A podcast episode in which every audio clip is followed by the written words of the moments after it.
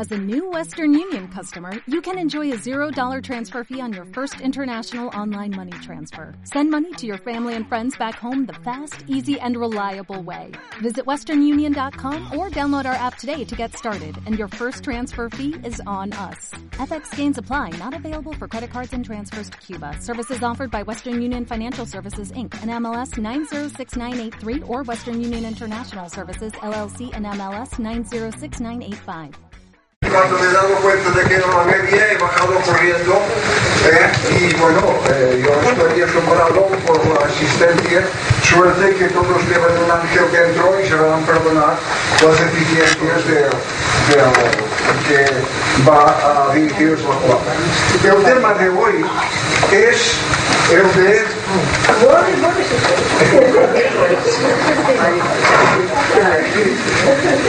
necesidad de la paz en el mundo actual. De manera que tenemos que seguir una subvención a la ONU por el trabajo que estamos haciendo en favor de los ideales de las Naciones Unidas. Necesidad de la paz en el momento actual. Bueno, ya no lo escribo porque es muy tarde. El canto y vamos a empezar. De suerte que les leeré unos trozos únicos y así pues habremos cumplido un poco mejor la, la, la obligación. Queridos amigos, este es el tema de las próximas jornadas ibéricas de teosofía. Necesidad de la paz en el momento actual.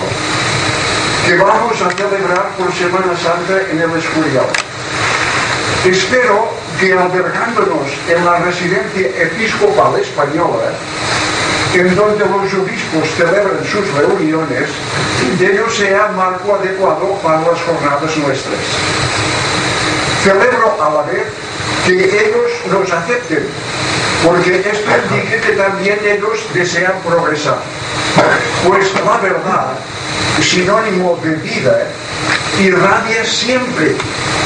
Y según la teosofía, esa irradiación es algo cuyo crecimiento y esplendor no tiene límites. Así pues, preparémonos para ir allí como un solo cuerpo, como una sola persona. Riquísimo en idealismo e inspiración, por la aportación única que cada uno posee, impresa espiritualmente en nuestras almas desde el principio de la creación, desde el principio de los tiempos, por la mano cósmica de lo eterno. Vamos a marchar el día 3, está veo aquí. Por la mañana para regresar el 7 más o menos a la misma hora, con el fin de que por la noche podamos ya dormir en nuestras casas. Durante estos cinco días vamos a estar en reunión permanente. Por mi parte, ya desde este momento no pienso en nada más, porque esta coyuntura primaveral es altamente propicia para ahondar en el siempre enloquecedor misterio del conocimiento de nosotros mismos, cuya meta no tiene fin, pues siempre va revelándonos cosas nuevas como si acabásemos de nacer. Y esto no es una fantasía.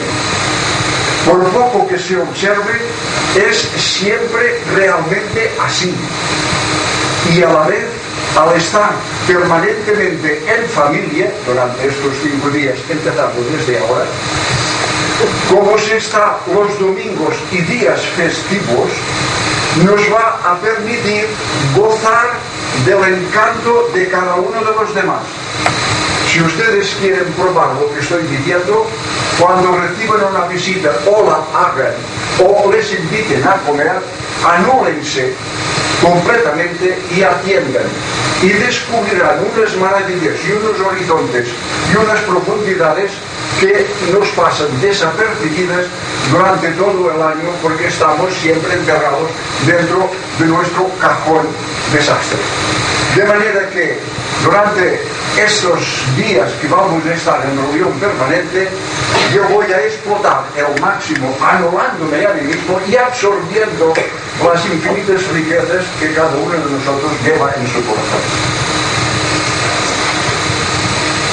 Pues cada uno es un cosmos, cada uno tiene, por poco que se contemple, como seguramente nos contempla la divinidad, como seguramente nos contemplan los maestros que además de lo presente ven nuestro futuro, tienen pues cada uno cosas únicas y que lentamente van aflorando actualmente en todo el mundo, en todo el planeta. Y este es el embrujo inmarcesible de la sabiduría divina y de la fraternidad. Los que se queden aquí, que no se preocupen, porque estarán también con nosotros en pensamiento y participarán igualmente de las jornadas, puesto que a la vuelta se volcará todo su contenido. Como es habitual en las actividades de la rama, en que preside el antiguo lema de las primitivas hermandades de los pueblos cuando no había la seguridad social y que decía todos para uno y uno para todos.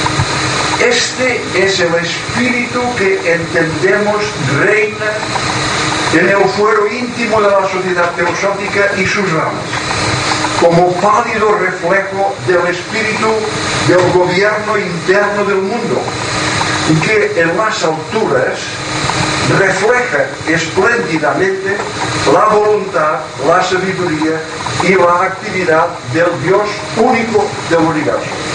Y que labora gobierno interno de día y de noche para que todos, absolutamente sin distinción, podamos ir descubriendo algo de nosotros mismos hasta que un día en que como ellos sintamos en nuestro fuero íntimo que somos uno con su vida oculta y también uno con todos los demás. Este anhelo íntimo de nuestras almas respecto de la península ibérica empezó ya a cuajar en el año 71 en París. Desde el 68 que yo era representante en España del entonces presidente mundial Esriram, cargo que yo no solicité, ni él me conocía, pero que necesitando la Federación Teosófica Europea atar cabos entre los países de Europa y habiéndoseme obligado a pedir pasaporte en el 68, después de que se me había negado durante 30 años, una vez en Inglaterra, los dirigentes de la federación escribieron a Esriram para que yo representara oficialmente a la sociedad teosófica en su desenvolvimiento nacional europeo y mundial. Por lo tanto, en la Escuela de Verano de París del año 1971, cuyo lema era más o menos el conocimiento de sí mismo, el grupo de estudios que yo presidía se compuso mayormente de españoles y portugueses. Y en, el, y en vez de hablar del conocimiento propio, yo cedí la palabra a Vicente Olivares de Madrid, el cual, después del doctor Eduardo Alfonso, Ese ocioso, teósofo as veterano de España, según me parece, e durante os días en que o grupo se reunió, non se habló de nada más que de la unión fraternal entre los teósofos de España y de Portugal, cuyo anhelo anidaba ya desde hacía años en el corazón de uno y otro bando. Pues, en 1952, no sé por qué explicó toda esta historia, pero es, entra, entra, entra en el caldo de la y de la sociedad. Pues en 1952 el señor Ginera Cadasa en Italia, al despedir al señor Talavera, le dijo, acercaos a Portugal. Talavera Es el tercero de ese triángulo Olivares Talavera Torre. Somos los de la generación de los años 20. Y nos hemos mantenido unidos y hemos levantado el pabellón de la sociedad más alto todavía en la clandestinidad durante los años del franquismo, de tal modo que al legalizar la sociedad en 1976 teníamos tantos miembros como en 1976 porque durante 40 años los veteranos iban desencarnando, pero nosotros teníamos una asistencia y una protección espiritual infinitas y ahí iban ingresando cada vez nuevos miembros y al legalizar la sociedad teníamos los mismos en el 77 que en el 36. Yo les decía a los ingleses, no os podéis figurar la ilusión que se experimente cuando en plena dictadura y en plena clandestinidad se trabaja a techo descubierto y, y, y, No podéis, me dais un poco de lástima porque aquí lo tenéis todo, el año 68. Pero nosotros llevar, organizar, llevar a cabo y recibir miembros en la sociedad tiene un embrujo que ustedes me dan un poco de lástima, no pueden experimentar porque lo tienen todo. En cambio, esto en España es una labor ciclópea que nosotros pues nos damos el gusto de llevarlo a cabo.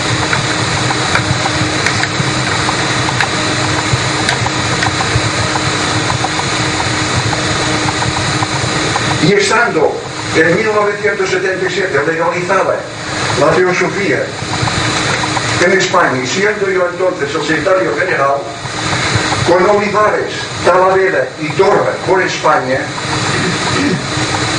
con miembros de Barcelona y de Madrid, aquí hay eh, la Pérez que vino, me parece, y otro, un grupito de Barcelona y de Madrid,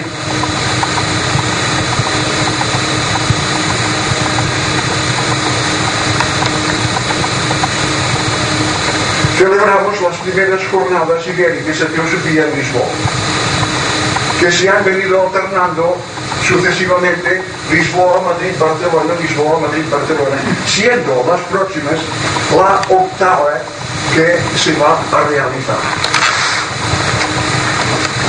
No hay que decir cómo el encuentro entre personas, como el encuentro entre personas en cuyo pecho anida el mismo ideal, que es el del progreso y perfeccionamiento humano. Te encuentras con personas de todas las latitudes y espontáneamente os tratáis como si os hubieses conocido toda la vida. Cuando estas concentraciones tienen carácter internacional o mundial, en el que te retratas con un negro de África y un checoslovaquio del este de Europa, cuando tienes tertulia con alemanes y franceses a la vez, o tomas el té con un aristócrata sangre azul de la nobleza inglesa, como si de niños hubieseis jugado a bolas juntos, esto todo esto no lo he experimentado. No puedes por menos que darte cuenta de que en esas concentraciones lo que hay es un anticipo de lo que será la humanidad en el próximo futuro. Lo palpas, lo vives, lo sientes. En estas concentraciones hay una espontánea camaradería, una familiar naturalidad, no exenta de delicadeza y de cierto refinamiento, en el que uno se siente como parte integrante de un conjunto humano, en el que todos, cada cual a su respecto a nivel espiritual, participan de todo y de cada uno del conjunto. Te sientes en estas concentraciones no discriminado, sino reconocido, aceptado y hasta apreciado. Y esto en la vida no tiene precio. Ahora bien, siendo sin duda el deseo de la providencia el que el mundo se una, se acerque, se organice y comparta fraternalmente todo patrimonio universal en los niveles físico, emocional, mental y espiritual, yo pregunto, ¿Qué podemos aportar nosotros, los teósofos, los espiritualistas en general, en esta coyuntura actual de la humanidad, cuyo objetivo es una paz, como nos dijo Sri en Bruselas en el año 70, después de que había ya eh, eh, eh, se había despedido de la Escuela de Verano de Bruselas, a última hora convoca una reunión con una excusa de decir que no había contestado todas las preguntas pendientes. Pero la realidad, la realidad es que hubo un, descenso de fuerza. No voy a explicar detalles. Yo compré unas fotografías en las que salía eh, hablando en esta, en esta concentración y después de pagarlas me dijeron ya las enviaremos con sobre abierto el año 69 yo me asusté horrores porque dije si la policía que acaba de darme pasaporte a regañadientes ahora me ve eh, hablando me preguntará qué he hecho yo me asusté mucho y me puse nervioso. Pero al entrar en, el acto de despedida del presidente estaba él de pie, su aura nos envolvía a todos y me sentí en el Se me pasó en el acto toda la preocupación, todo el nerviosismo, todo el pánico, toda la preocupación de lo que pudiese venir y me sentí transportado, me sentí eh, como en otro mundo. Y entonces en esta reunión él llenó uh, todo el tiempo, pero dijo, la gran fraternidad quiere que se establezca en el mundo una paz tan firmemente establecida que en el futuro jamás vuelva a aparecer una guerra en el planeta.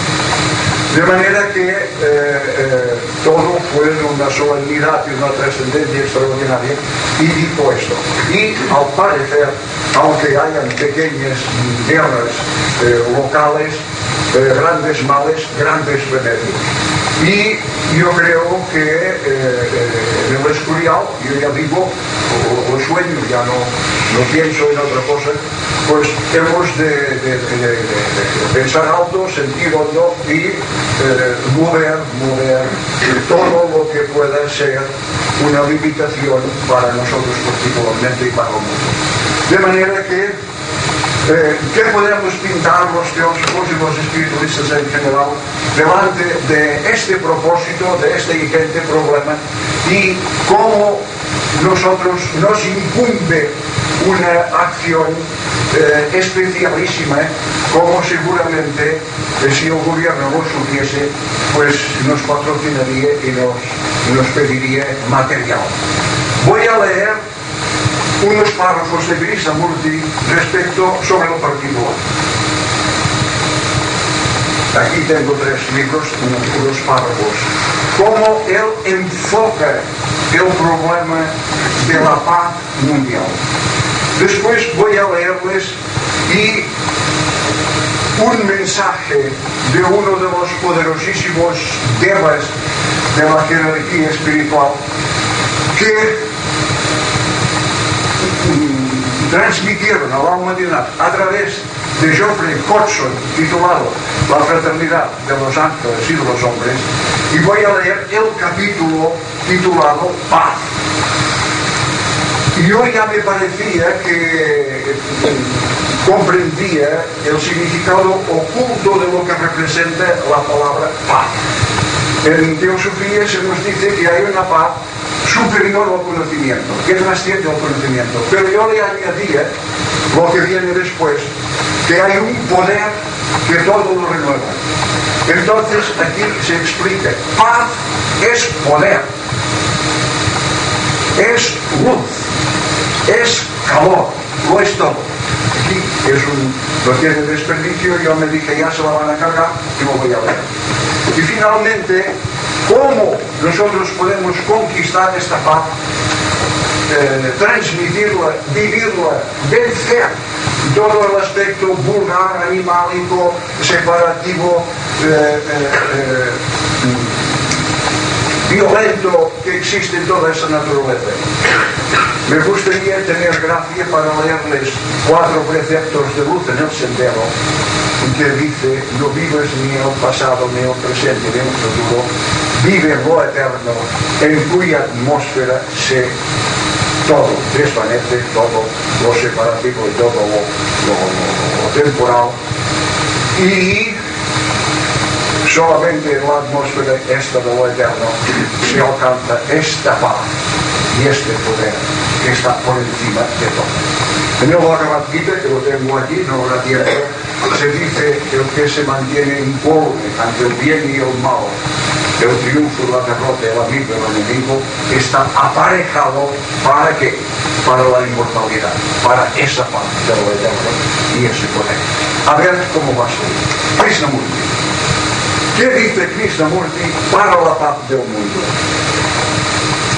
Pues dice,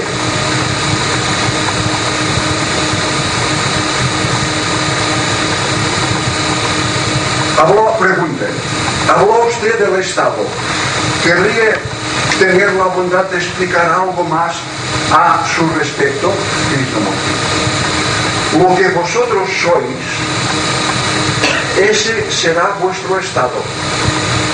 Si sois envidiosos, implacables, y lo que buscáis es poder y riqueza, crearéis el Estado y el gobierno que representará lo que sois. Si buscáis el poder y la dominación en el seno de la familia, de la ciudad, de la agrupación, como ocurre en casi todo el mundo, crearéis un gobierno de opresión y de crueldad. Si competís con vuestros semejantes en pos de los bienes terrenales, produciréis una sociedad organizada para la violencia, que a la larga dará origen a guerras, desastres, tiranías.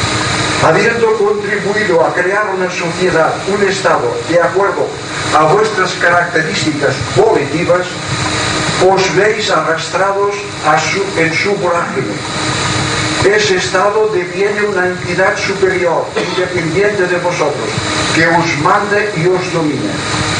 Pero somos nosotros, vosotros y yo, que lo hemos producido por nuestra mala voluntad codicia y mundanalidad. Lo que vosotros sois, eso es el Estado. De manera que si hay que establecer una paz perpetua, hemos de conquistarla primero nosotros. ¿Qué más dice sobre lo particular? En tres aspectos puede observarse la totalidad de la vida.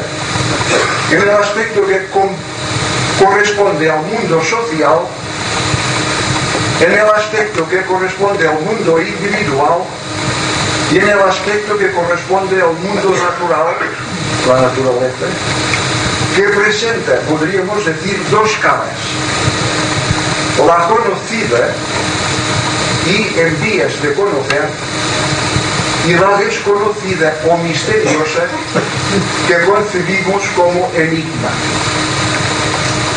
Krishnamurti entra inmediatamente a sustentar que esos tres aspectos constituyen una unidad, un solo movimiento, y que carece de sentido referirse al mundo externo, al mundo interno y a una realidad más allá de los dos, integrada por la naturaleza y su misterio.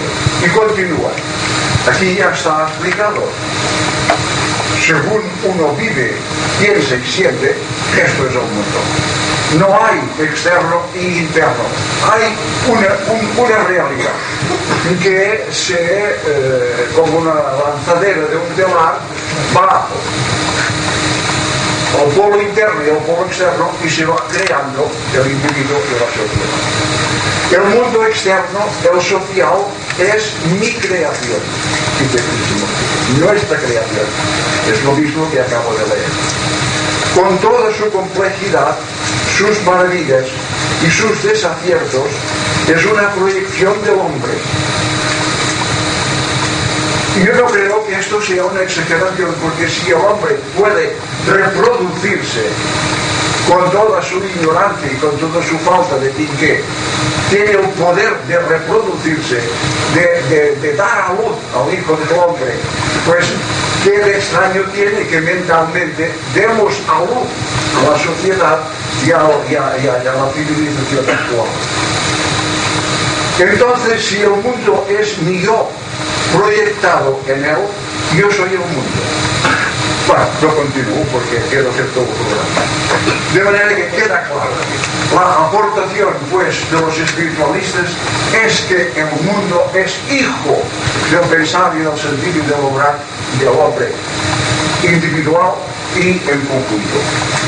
Pero Krishnamurti aquí le he descubierto una debilidad suya y dice el hombre tiene que librarse de toda organización, de toda autoridad. Tiene que ser libre. Y entonces se preguntan, sin un plan coordinado no existe posibilidad de acción colectiva. Sin un plan coordinado. La cual implica subordinación de la voluntad del individuo a un propósito común. Es hecha con mala intención, es, es hecha con picardía esta pregunta. Y entonces él viene a decir que, bueno, ahora el comentario también es mío. Por ejemplo, nosotros vemos la vida gregaria en el reino animal.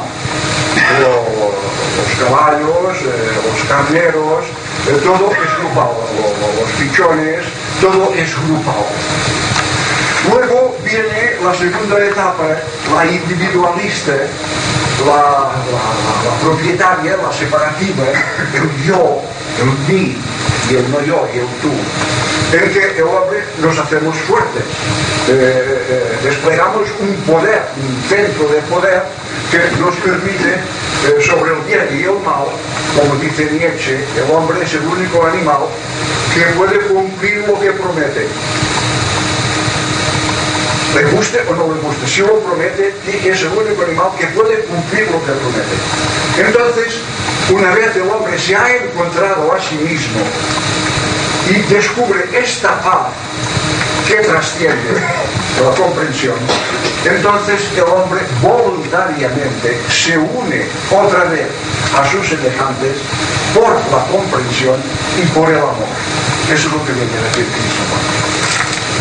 Este es el estado futuro, la nueva civilización, la era de Acuario, y nosotros pues aportamos todos estos conocimientos para eh, eh, ayudar, para ser una especie de avanzada en lo, que, va a venir eh, irremisiblemente. De manera que aquí ya lo expliqué. La, subordinación el plan coordinado es voluntario, es espontáneo. Hijo no de la necesidad, sino de la abundancia de esta paz que es amor y es poder y es poder. Y ahora viene lo que yo me guardaba como piedra en la paja para esta intervención de hoy. Que a mí, pues, todo lo de este libro, la fraternidad de los ángeles y los hombres, eh, es algo, yo no sé por qué, pero tonto, vamos, es algo extraordinario. Dice, la paz. Eh, es un libro, pues, de mensaje de las huestes angélicas eh, a la humanidad a través de Hodgson. No leo ni la presentación ni el prefacio por falta de tiempo, porque voy a leerlo todo. Dice, la paz es un principio esencial en la naturaleza y no solo una cualidad que haya de adquirirse, pertenece a la innata esencia de todas las cosas y es cohesivo como el amor. Tras todo movimiento hay reposo, tras todo ruido hay silencio. Y así, tras el movimiento y música de las esferas, hay paz. El equilibrio de Dios. Aunque todos sus planetas y toda su población se mueven, Él es inmóvil y nada hay en sus vastos dominios que pueda perturbar su paz, tan firmemente fundamental. También vosotros, si queréis el éxito, habréis de encontrar aquella paz, aquel poder del equilibrio divino que nada en el mundo externo puede sacudir, ni siniestras circunstancias destruir. Quisiera haceros dirigir vuestros pensamientos hacia este gran descubrimiento, el descubrimiento de aquello que dentro de vosotros es un reflejo de la paz de Dios. No es propiedad vuestra, no es una cualidad que hayáis de adquirir, es un poder que habéis de libertad en el centro giroscópico de vuestra alma. Al principio es como un aislamiento del alma, pero a mayor profundidad de silencio, mayor privación de sonido. El camino de este reino pasa por la mente, porque las vías que conducen a sus fronteras se hallan empedradas de pensamientos, y estos caminos ha de recorrer el hombre. Habéis de empezar, pues, por el pensamiento. Pensad con frecuencia en la paz, pero no la confundáis con la quietud, ni condición alguna de cosas externas, por tranquila y silenciosa que sea. Habéis de sumergiros a mayor profundidad, hasta los últimos escondrijos del alma, en busca del reino de la paz No es de la mente ni del corazón, aunque la esencia de ambos radica en su profundidad. Meditad sobre la paz y así solaréis el camino que después habéis de recorrer para que esté liso y cómodo para vuestros pies. Al acercaros a la frontera, el sentido de la vida manifestada irá desvaneciéndose gradualmente. Os sentiréis solos, pero no temáis. No es más que la aura del reino de la paz, que se extiende por todas partes y os encuentra en el camino. Entrad en ella y que su poder os fortalezca para las últimas etapas de la búsqueda. Así que la calma se profundice en vuestro derredor, saludadla y dejad que penetre vuestra alma hasta que todo nervio, todo átomo parezca tranquilo. No confundáis este hondo reflejo con la meta misma como han hecho muchos. La paz reside aún más profunda. Han de explorarse los últimos rincones, aun cuando toda la naturaleza parezca pausar y la meta casi alcanzarse, acelerad vuestra encuesta. El puente levadizo está abajo, el rastrillo levantado. Adelante, porque comparada con la paz que os espera ahora, la que acabáis de conocer es como discordia y alboroto, tan lejana de la realidad como el fuego terrestre del sol espiritual. Sin embargo, son de la misma familia y habían de encontrarse en el camino. Era paz externa y no la vuestra. Traspasad, pues, las puertas y perdeos en lo que en vosotros mismos, lo que es vosotros mismos. Caed en el abismo, sumergíos en el charco, que aún pareciendo nadería, es todo, es la laguna de la paz. Pensad profundamente sobre estas palabras, hermanos míos, y procurad investigar. Es parte de nuestra disciplina angélica, es la escuela de las huestes angélicas faltos de anclaje que a vosotros os dan vuestros cuerpos terrenales, los ángeles son inútiles en las grandes tareas hasta encontrar el punto estable dentro de sus íntimas profundidades que les sirve como vuestros cuerpos a vuestras mentes de palanca. A falta de carne han de encontrar el fulcro en lo profundo de sí mismos ¿por qué no habéis de encontrarlo también vosotros? Y en posesión del fuego interno y la carne, conservar aquel inmoble equilibrio que es la expresión de la paz espiritual, el punto final, el más profundo del yo, más allá del cual el yo no existe. De esta fuente interna tan profunda salió el poder que la rabiosa tempestad del mar Galileo no pudo contrastar. De este reino habló el Cristo y dijo al viento y a la ola, paz, calma.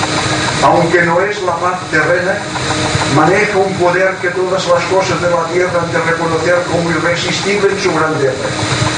Cuando dio su paz a los suyos diciendo, no como da el mundo doy yo, habló desde este mismo reino interno. De allí vino también el poder que con su música amansó las criaturas más salvajes y belicosas de los desiertos de la Tracia, que bajaba las ramas de los árboles y las mantenía quietas, que el león al león, al tigre y a la serpiente forzaba a dejar su fiereza y violencia y los mantenía tranquilos, porque Orfeo cantó paz, calma, y siempre en su presencia hay paz. Parece que haber cesado el movimiento. Así, aquel que vive por siempre en el reino del equilibrio eterno viene a traer la paz. Y como Él, viniendo de allí, trae la paz al mundo, podéis también vosotros encontrar la paz en el mismo manantial. El punto más profundo, el más firme, el punto de quietud dentro de vosotros. Y cesará la guerra de vuestro yo inferior. También vosotros debéis adquirir la magia de aquel lejano reino, que dará a vuestra voz el poder de decir paz, calma.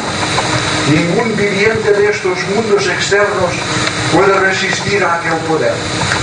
Los silfos más fieros, las criaturas más feroces del fuego, los elementales de la tempestad, los terremotos, los volcanes, los diluvios, tienen que renunciar a sus violencias embestidas, a sus irresistibles y animados juegos, al mando del que con certeza puede decir paz, calma. La paz es la esencia de todas las cosas bellas. La hora tranquila, la escena pacífica, el rincón de la chimenea, el apretón de manos de los que aman, la adoración de los devotos, el culto de los santos, la bendición de los dioses. Todo esto tiene por esencia la paz y en su ausencia la belleza se desvanece. Lograd pues la paz. Vuestros pueblos tienen mucho que pudiera ser bello y no lo es por falta de paz. Vosotros remedáis lo bello, pero no lo realizáis por falta de paz. Casi todo vuestro arte se corrompe por demasiadas disputas y falta de paz. Solamente las evidencias de vuestros hombres de fuego han realizado verdaderamente el gran arte.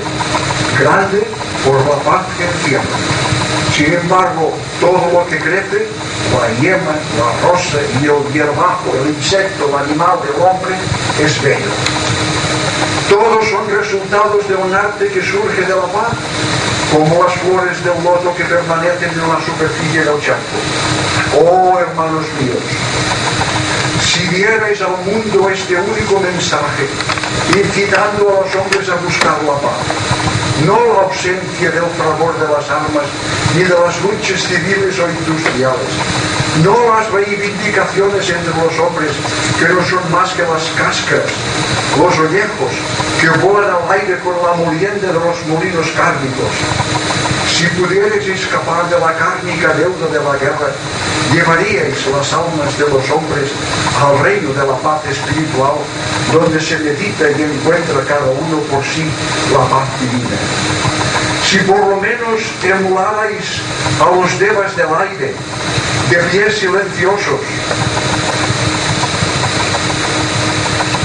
que viven sus vidas no en la negación de sonido, sino en el canto, cuyos movimientos son todos una armonía, cada uno de cuyos pensamientos pinta un cuadro luciente en el viento del cielo, cuyos latidos de corazón son murmurios de regocijo. Cuando habléis a los hombres de nuestra venida, pedidles esta gracia en nuestro nombre, que cultiven la paz. La vida debe ser movimiento y el movimiento sonido, pero que todos los sonidos de la vida humana lleven armonía y aprendan a hacer melodioso y dulce su camino. Enseñarles a oír la música de los árboles, mostrarles cómo viven los abetos, pinos y hayas, balanceándose al viento y cantando siempre. Se han balanceado y han cantado desde que existió el tiempo. Y en cualesquiera circunstancias son incapaces de estridencia o discordia en su canto. Muchas veces venimos nosotros muy cerca con la esperanza de que oigáis el batir de nuestras alas, pero nos tenemos que retirar a menudo arrojados casi con horror por los ruidos y formas despedidos por vuestros modos de vivir. Trabajad por la abolición de todo ruido que pueda herir el oído de un niño en la ciudad, en la calle, en las veredas, en la fábrica, en la alquería o en el campo, para remover poco a poco esta infranqueable barrera de ruidos que habéis erigido entre nuestro mundo y el vuestro. Enseñad a vuestras gentes a cultivar la hora pacible, a aprender la alegría de la paz. El método de la felicidad silenciosa. Porque son estos evidentemente los senderos a la vida humana y deberían ser la natural expresión de vuestra vida. Si no los habéis alcanzado, ¿cómo vamos a enseñar nosotros los senderos más profundos de la paz?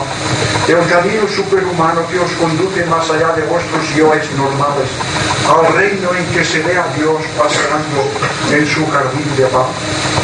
Emprended una gran campaña, pedid a todos los que tienen nuestra ayuda que esa gran ola de, fealdad y violencia debe pasar porque este cambio es preliminar esencial para la realización de nuestros mutuos ideales. Ni mandados por el príncipe de la paz, ni llenos del amor del Señor de amor, podemos venir hasta que tranquilicéis todas vuestras vidas y oigáis nuestra llamada a vuestra puerta, nuestra pisada junto a vuestro corazón. Las discordias y fealdades deben desaparecer del mundo. Removerlas es vuestra tarea y la nuestra, pero primero vuestra. Y promete recompensas aún desde el principio, porque oíréis tal música tal belleza que excederán a vuestros sueños más nobles. Cuando nosotros vengamos trayendo nuestras mercedes a los hombres, mercedes que solo pueden darse un mundo dispuesto a recibirlas, mercedes que no pueden negarse una derecha a la preparación, porque a través de todos los tiempos han sido las mercedes o los ángeles, la música y la belleza, Toda cualidad todo movimiento de Dios dentro del ángel encuentra expresión a través de ellos. El amor mutuo entre nosotros se manifiesta en estallidos de canto. Para nosotros los grandes pensamientos son sinfonías. Y al responder nosotros al amor con el amor y al pensamiento con el pensamiento, todo el aire que nos rodea se llena de tonos y supertonos, de armonías, cantos, melodías y grandes corales Nuestras mercedes no son fabricadas como algo para exponer, sino como bellezas que no pueden retenerse, bellezas que nacen cumplidas, expresión natural de nuestra correspondencia, nuestras vidas de amor y trabajo en nuestro propio mundo. También vosotros hacéis cuadros siempre que pensáis. También vosotros hacéis música siempre que sentís, así como luz, color y forma. Y estas cosas pueden brillar resplandecientes y bellas en vuestro mundo. La belleza de su música puede llenar vuestros oídos. Y todas estas cosas os rodean. Modificadas, es verdad, pero no las conocéis. No vivís para la belleza. Vuestras vidas no se emplean siempre escuchando cantos. Y además estropeáis vuestros cantos, vuestras formas, vuestra luz por la codicia, el egoísmo y el vicio. Pronto se desvanecerían estos hierros con nada más que oyerais y cortabais estos monstruosos ruidos y visiones que salen de ellos. Viendo todo lo que vemos nosotros, os maravilla que los ángeles lloren contemplando a los dioses tan bajamente caídos. Tenemos todavía cinco minutos. Queridos amigos, yo creo que todo esto es listo y llano, y no es cuestión de creer, sino de probar. Entonces, el tiempo apremia y voy a ver si hago uso pero es leve, es leve algo de luz en el sendero. Aquí hay un pensamiento de Krishnamurti que viene muy a bueno.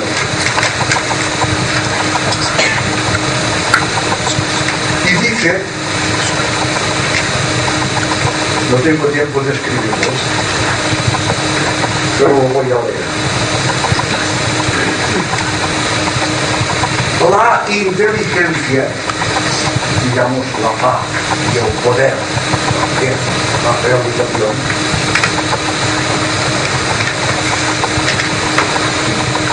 no, dice,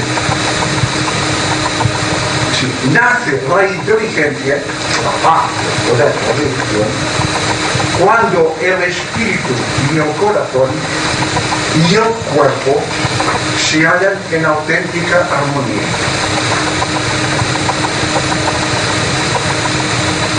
Espíritu, corazón y cuerpo. Espíritu, la voluntad. Corazón y mente es lo mismo. Y el cuerpo. Yo creo que el descubrimiento de esta semana, y no sería, consiste en que el cuerpo es la fragua donde el espíritu y el corazón encuentran su elemento para expresar. Cuerpo sano, mente sana. Pero todos nosotros tenemos estos registros, estos chakras que van desde la coronilla hasta la planta de los pies. Cada uno de estos chakras, al parecer, nos ponen en comunicación directa con los siete planos del universo. Es decir, desde este, desde este centro profundo de la paz de que nos habla el Deva, que es fuente y origen de conciencia y de la inteligencia, hasta la planta de los pies, hai como as siete notas musicales ou siete colores do prisma. Entonces a mí me parece descubrir de que generalmente en todos hai carencia de algo. Y hay abundancia de algo. Si no hubiese un capital inicial al encarnar en forma de afecto, de sentimentalismo, en forma de tiranía, de voluntad o en forma de inteligencia, no podríamos progresar. La materia nos hundiría. Pero el éxito para conquistar esta paz y meterla en el bolso, yo creo que es actualizar estos centros, estos chakras que nos faltan a través del pensamiento, a través del prana, que absorbemos al respirar. De manera que si practicamos el alimento del pranayama, que es retener el aliento en nuestro interior a base de una respiración profunda y actuamos sobre los chakras desde arriba hasta abajo, mayormente eh, todos desde arriba hasta abajo, para que cuerpo, mente y espíritu estén en auténtica armonía, entonces yo noto que al vivificar estos chakras desde arriba hasta abajo, hay una floración cerebral, cordial, de, todo el organismo, si está en auténtica armonía los tres aspectos, entonces hay una aceleración de esta organización, de estos centros, de este despertar, que van uniendo eh, automáticamente la conciencia con todo el cosmos, con una capacidad de mente y de corazón que lo abarca todo, hasta que se llegue un momento en que eh, todo está quieto. Están los otros libros, y otro sábado hablaremos de esto, eh, con, con, citas de Plotino, de Annie Besen y de la doctrina secreta. Todo el cosmos está dentro. Y esta capacidad mental de contención percepción y sentimiento es lo que, a mi modo de ver, pues eh, nos permite vivir en lo eterno y eh, ser dueños ya de nuestra vida, nuestro destino. Para acabar el programa, yo tenía aquí programado eh, los preceptos de luz en el sendero. Luz en el Sendero se nos recomienda que lo leamos desde el principio, porque como todos los libros ocultos tienen una cantidad muy grande de significados y en la medida que uno va encontrando esta paz, esta interioridad, va descubriendo de estos textos pues eh, eh, nuevos contenidos. De manera que, por ejemplo, dice aquí, un libro que hace más de 60 años, yo lo conozco y lo he leído, pero te resbala. Dice, por ejemplo, déjame, en el sendero. Está aquí, está aquí la lápida. Es que yo siempre cojo los que tienen páginas en blanco que no puedo vender y, y ahora me encuentro que falta una página. Dice, estas reglas han sido escritas para todos los discípulos, préstales atención. Antes que los ojos puedan ver, deben ser incapaces de llorar. Antes que el oído pueda oír, tiene que haber perdido la sensibilidad. Antes de que la voz pueda hablar en presencia de los maestros, debe haber perdido la posibilidad de herir. Antes de que el alma pueda erigirse en presencia de los maestros, es necesario que los pies se hayan lavado en la sangre del corazón. Esto lo lees a los 25, 30 años y dices, bueno, esto es para mil vidas futuras. Pero a los 83 lo lees y ves que todas estas lágrimas, que esta incapacidad de, de, herir, de llorar, y este lavado de pies, recuerda el lavado de pies del Cristo la última vez, este lavado de pies con la sangre del corazón, todo esto puede muy bien ser lo que arrastramos animálico vulgar del pasado y transmutarlo. A base de qué? De esta paz profunda que arranca de la esencia de lo eterno de todas las cosas y que es la que transmute, eh, eh, eh, angeliza, sublimiza todo este lastre. Llorar, herir, ofender. O sea que es para todos, para todas las edades. En los comentarios que tenemos allá de este libro, de este pequeño libro, que es un tomo así, se explica muy bien que desde el principio uno puede sacarle ya mucha enseñanza y que le van equipando.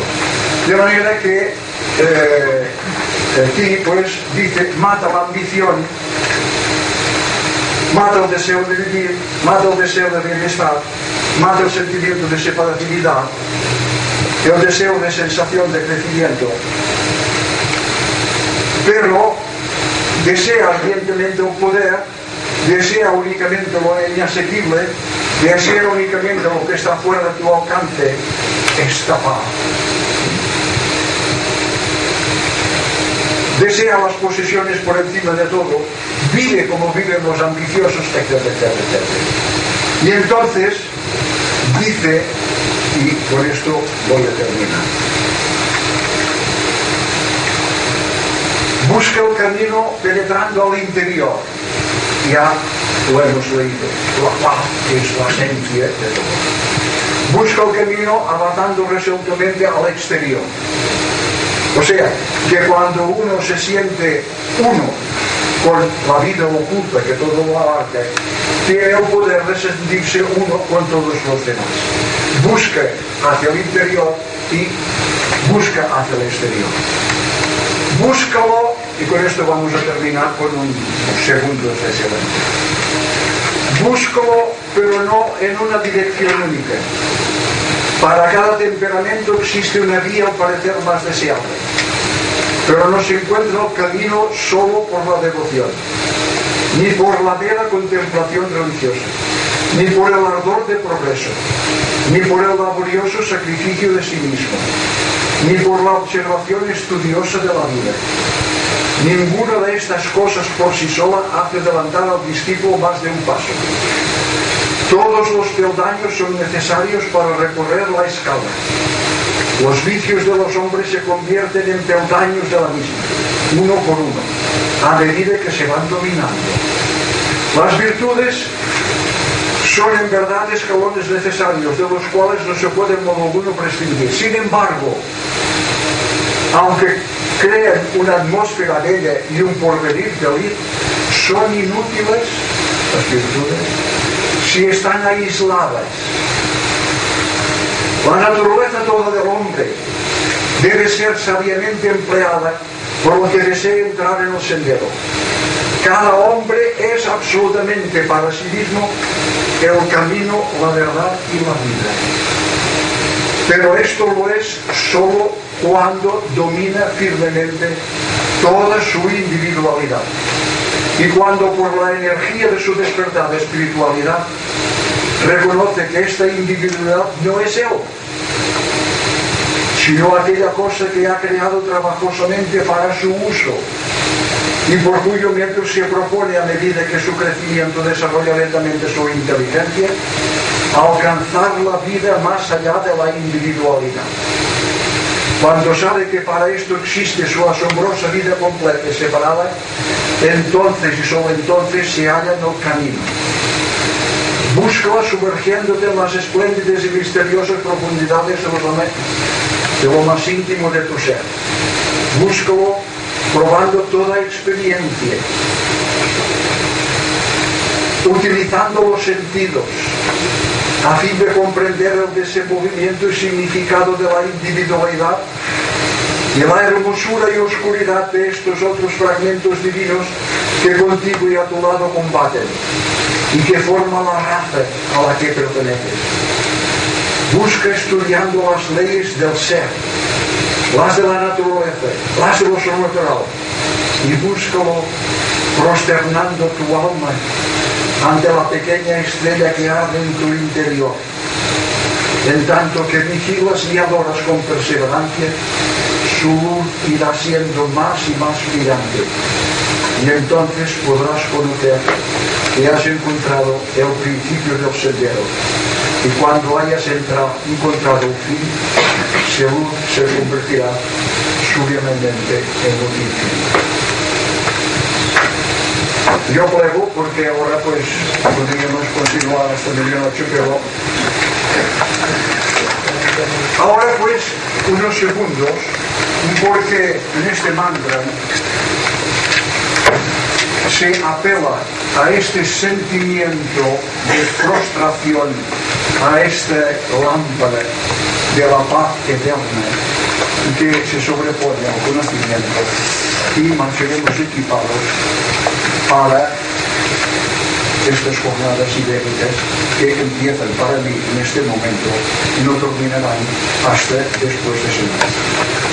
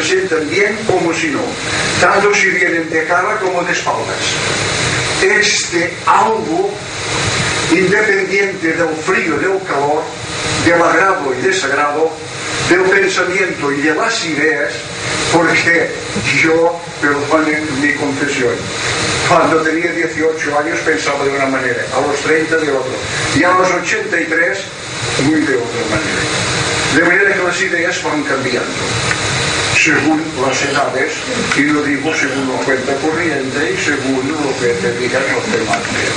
Pero las ideas cambian. De manera que este algo, esto no cambia, esto es fijo, esto es, eh, no es de este mundo, esto es un, un testimonio de lo eterno, de lo cósmico.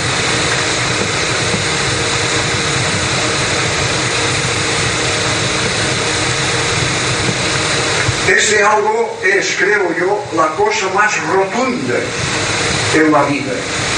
La de sentir internamente que somos un ser libre, con facultad de programar, de decidir, de actuar, o de no programar, ni decidir, ni actuar, si tal es nuestra voluntad.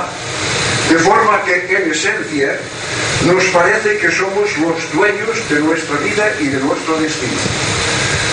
Digo esto no en un sentido divertido, caótico, irresponsable, viviendo de aquí para allá, ni el de, ni el de limitarnos en el momento presente a lo estrictamente material. En el libro Los pies del maestro se dice, en el mundo hay dos clases de, de personas, de gente, los que saben y los que no saben. Los que no saben solamente tienen una visión limitada a la propia existencia y para conservarla todo su empeño es mantener eh, y lograr para la propia.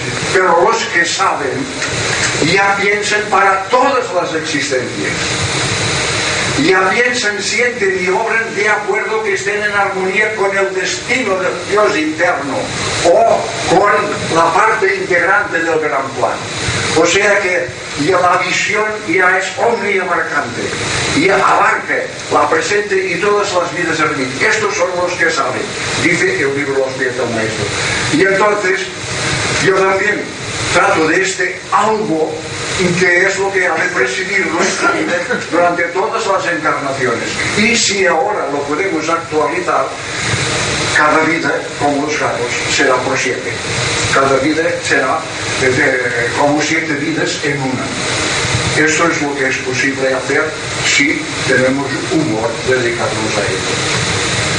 Sino en un sentido de omniabarcante capacidad superior al tiempo y al espacio, a la vida y a la muerte, como si ese algo flotara por encima del ir y venir y fuese en esencia invulnerable, inmutable, absoluto. En el Bhagavad Gita se dice que, referente a ese algo, habiendo sido siempre increado antes de que los mundos fuesen, jamás podrá dejar de ser, que no puede matar ni ser matado, que nada pueden sobre él, ni el fuego, ni el aire, ni el agua, que nadie sabe de dónde viene ni a dónde va, pero que de la misma manera que percibimos el aire a su paso, de instante en instante, y en el eterno ahora, percibimos también ese algo, el cual empuja siempre, no cesa nunca, construye y destruye incesantemente, pues nunca está parado, y a la vez es fijo, inmutable,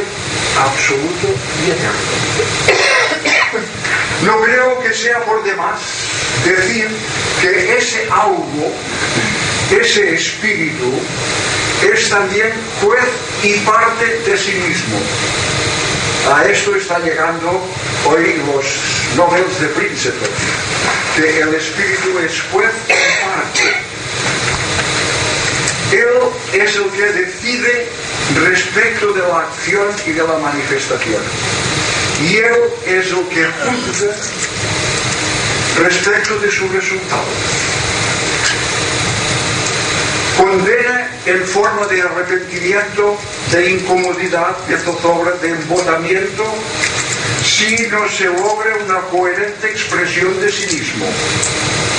Y premia en capacitación, en éxtasis, el despliegue según la medida en que se va mostrando en creatividad una cada vez superior belleza de su íntima naturaleza.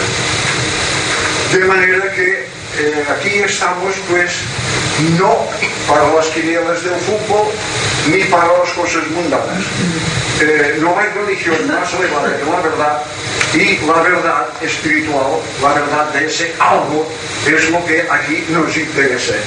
Es la solución del problema psicológico, problema social y tecnológico, el mundo en teoría ya lo ha resuelto. Pero el psicológico, el mental, es donde nosotros eh, estamos dedicados y es lo que hace más falta en el mundo, que la gente se entienda ella, se conozca ella, sepa el terreno que, pisa y el puesto que ocupa en el cosmos. Con esta visión de conjunto, entonces las relaciones humanas irán entrando de acuerdo al gran plan. Pero tenemos que preparar los materiales y a nosotros nos incumbe el aspecto psicológico o mental. Otra cosa importante tener en cuenta, no solo cada vida, cada año, cada día, cada acto, pues son únicos. En el sentido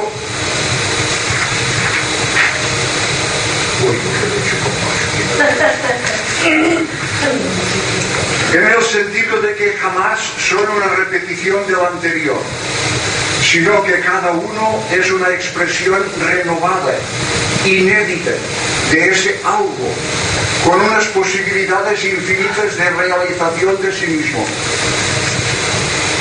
sino que cada acto, cada día, año y vida reproducen abreviadamente todo el proceso cósmico desde el principio hasta el fin. El título del libro de Krishnamurti es La libertad primera y última. Siempre hay una infancia, un crecimiento, una madurez creadora y un decaimiento y fin. Esto de instante en instante. O sea que eh, yo me estoy entusiasmando pues con, con, esto. ¿Qué no podríamos lograr nosotros desde ahora hasta que nos acostemos? ¿Cuáles son las posibilidades infinitas de nuestro pensar y sentir si nos recogemos internamente? Si, si logramos este contacto místico con el cosmos, siempre de instante en instante hay todo este proceso de comienzo, de crecimiento y de fin. Pero queda bien, tal como tengo dicho, y perdón de la inmodestia. Esto de instante en instante, en la infancia y crecimiento, somos siempre guardados y protegidos 21 años. En la madurez creadora, somos siempre conscientes y responsables. De manera que es automático. Los 21 años despierta el sentido ético, moral y de responsabilidad.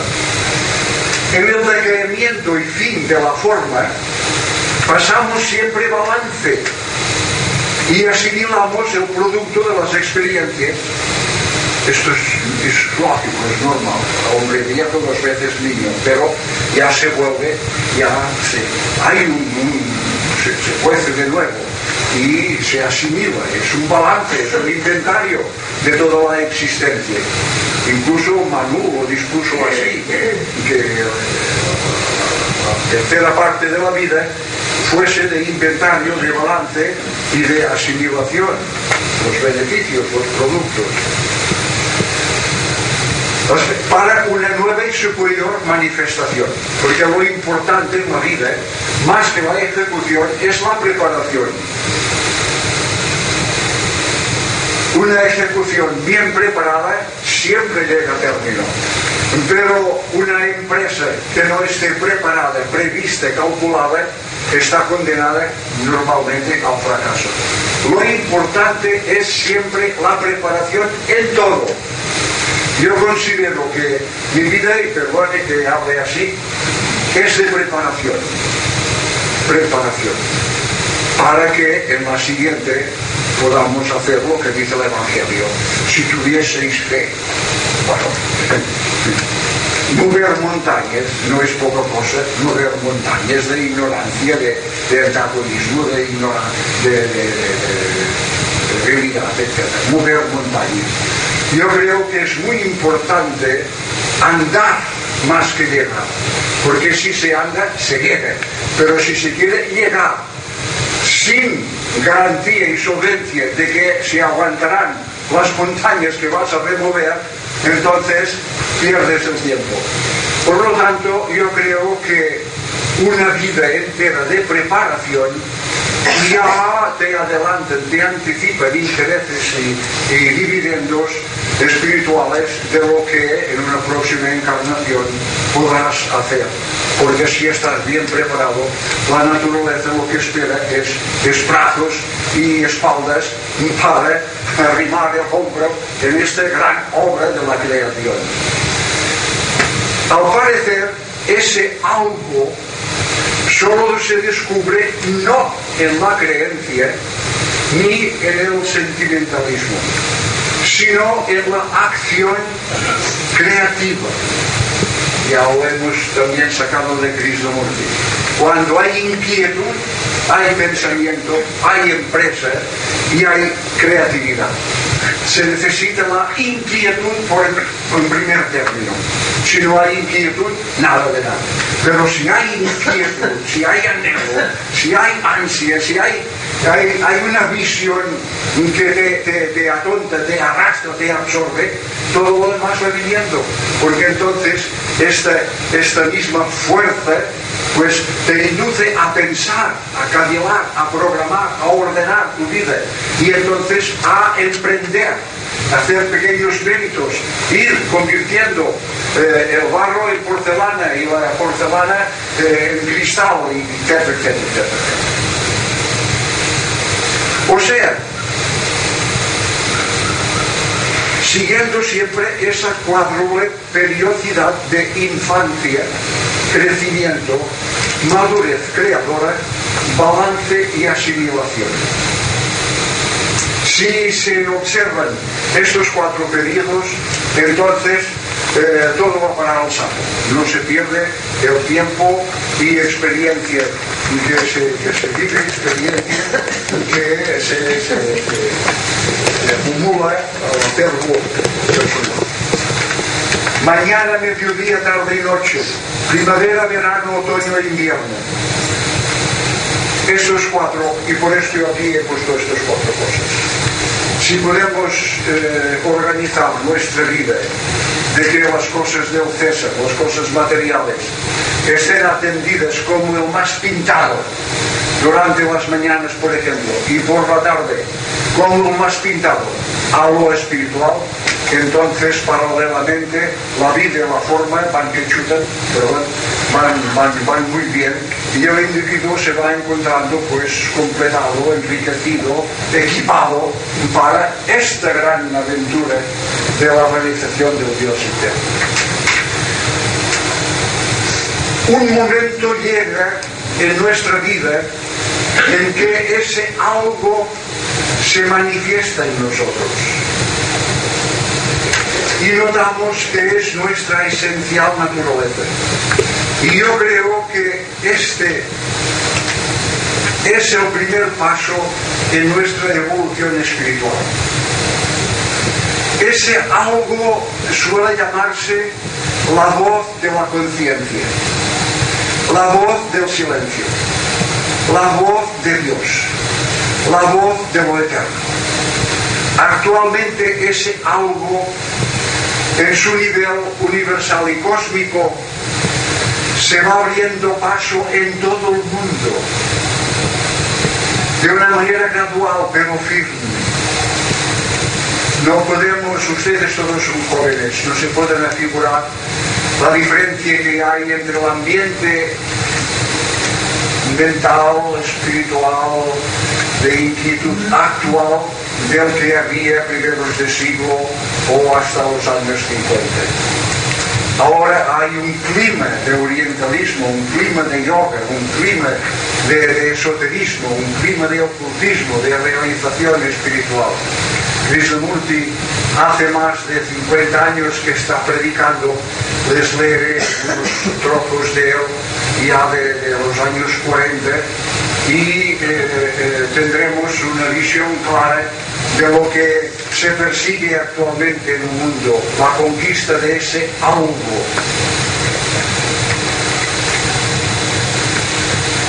Actualmente ese algo en su nivel universal se va abriendo paso en todo el mundo de manera gradual y presente. Toda lectura de las escrituras como la Biblia, los Vedas y el Corán nos hacen sentir la existencia de ese algo y nos hacen perseverar en su lectura diaria a modo de fe, de creencia y confianza en el más allá.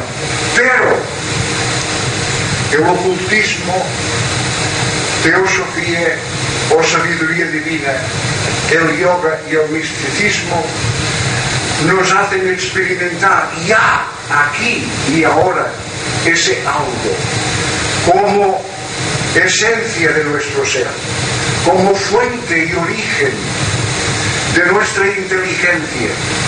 Fue una revelación fabulosa para mí que no he olvidado nunca y la espero a todo lo que viene, cae en mis manos y se queden iguales porque me parece que no sé.